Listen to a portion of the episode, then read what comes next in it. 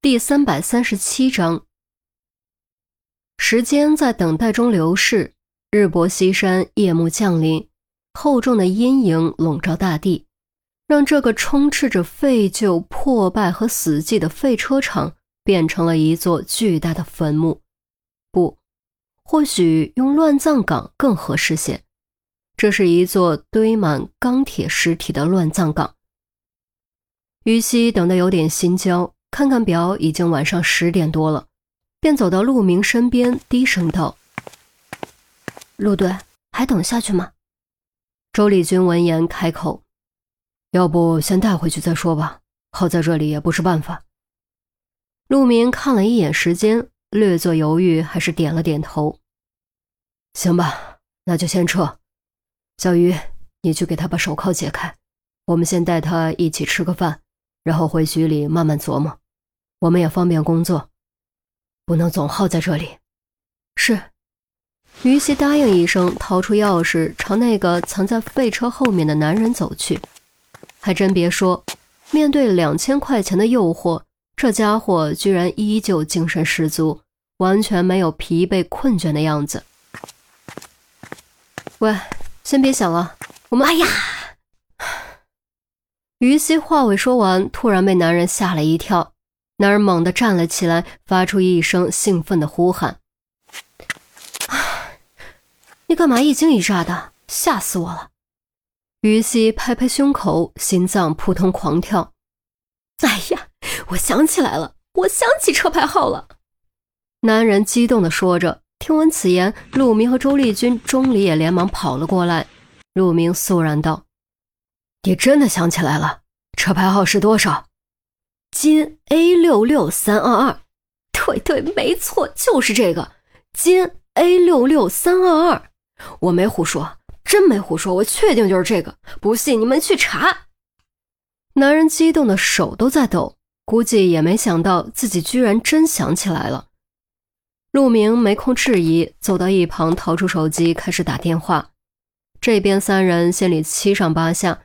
又是紧张又是期待，这个车牌号回忆是否准确？如果准确，会不会是失车呢？如果不是失车，车主会是当晚的三个男人之一吗？可以这么说，这个车牌号直接关系到本案的下一步侦破工作。如果得到有价值的线索，侦破工作将取得突破进展，因为这是凶手也没有预料到的破绽。大概过了七八分钟。陆明突然拔高音量问了一句：“你确定？”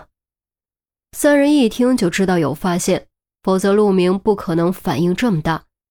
陆明挂断手机，原地站了一小会儿才走回来，眉头深锁，似乎正陷入迷惑的泥沼中无法自拔。陆队是不是有发现？于西紧张地问着，钟离却感觉有些不对劲。如果是失车，陆明不可能这副表情，如果是不认识的车主，陆明也不可能是这副表情，所以唯一的解释就是，车主是一个陆明认识的人，甚至是大家都认识的人。事实证明，钟离猜对了。陆明点点头，又摇了摇头，用依旧迷惑的语气说：“车主查到了，但你们一定猜不到是谁。谁？”陆明沉默了几秒，才一字一顿甩出三个字：“孟江泽。”死寂，一片死寂，笼罩这片钢铁乱葬岗的阴影，无形中又重了三分，仿佛那被阎王帖召唤出的索命怪影就潜伏在周围，正用绿油油的眼睛看着他们。摩擦着尖锐的爪子，随时准备将人拖进地狱。怎么会是孟江泽的车？周丽君顿时懵了，被这个名字震得脑袋一片混乱。啊，鬼知道为什么会是他的车。陆明摇头。这一刻，周丽君的感受就是他听电话时的感受。孟江泽作为受害者，他的车怎么会出现在这里？难道凶手还顺手偷了孟江泽的车不成？我没骗人吧？那两千块是不是？男人凑过来搓搓手，咽了个口水。行了，没你什么事了，回去吧。今天的事情保密，否则我们还会找你。瞎蒙不可能正好蒙到孟江泽，所以车牌号应该没有问题。陆明掏出两千块递过去，直接将周丽君和于西的份一起给了。哎呀，谢谢谢谢，太谢谢了！警察同志，你放心，我一定什么都不说。男人就好像生怕陆明反悔，抓过钞票藏宝贝似的，连忙塞进怀里，猫着腰一路小跑，转眼不见了踪影。捏着空荡荡的钱夹子，陆明却没有心疼钱的心情，满脑子都是孟江泽的名字在回荡。有可能凶手杀人之后拿了车钥匙，或者我明白了。钟离还没说完，突然被于西的一声惊呼打断。于西双眼发亮，表情从迷惑瞬间变成激动，比刚才得知车牌号还要激动。一惊一乍的。你明白什么了？陆明瞪了于西一眼，没好气地说：“在他看来，我明白了这句词应该是钟离的。此刻从于西口中说出来，分量莫名轻了许多。”于西却没理会陆明的语气：“我明白杨小灿的口供问题出在哪里。不对，应该是我找到我漏掉的东西了。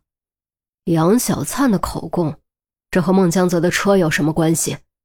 我觉得有关系，都串起来就有关系了。于西越说越激动。那行，那就说来听听。反正现在也没什么好的方向了。于西在脑袋里稍微整理了一下，清清嗓子。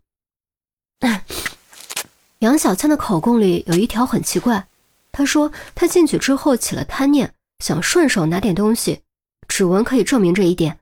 可问题是，她却没偷到什么有价值的东西。据她所说，连一张钞票都没有找到。这有什么奇怪的？说不定他说的是假话呢。周丽君问道。当然奇怪。先假设他说的是真的，至少我觉得是真的。他当时的状态，撒谎一眼就能看出来。啊，扯远了。假设他没有说假话，案发现场没有留下任何值钱的东西，这就是最奇怪的地方。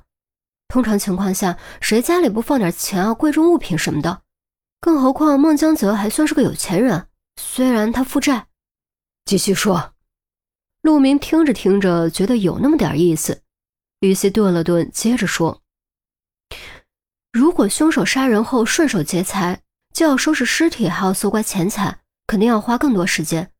录像里他们三个出现的时间就对不上。”另外，劫财房间里也会留下乱翻的痕迹，而房间中当时并没有乱翻的痕迹，这一点检查现场的时候都已经确认了。可如果不是凶手，还能是谁呢？当晚除了我们，再没有别人进去过。周丽君还是没有明白于西的意思，钟离却备受启发，一下子明白了于西的意思。你是想说孟江泽可能没死，是他自己拿走了家里所有值钱的东西？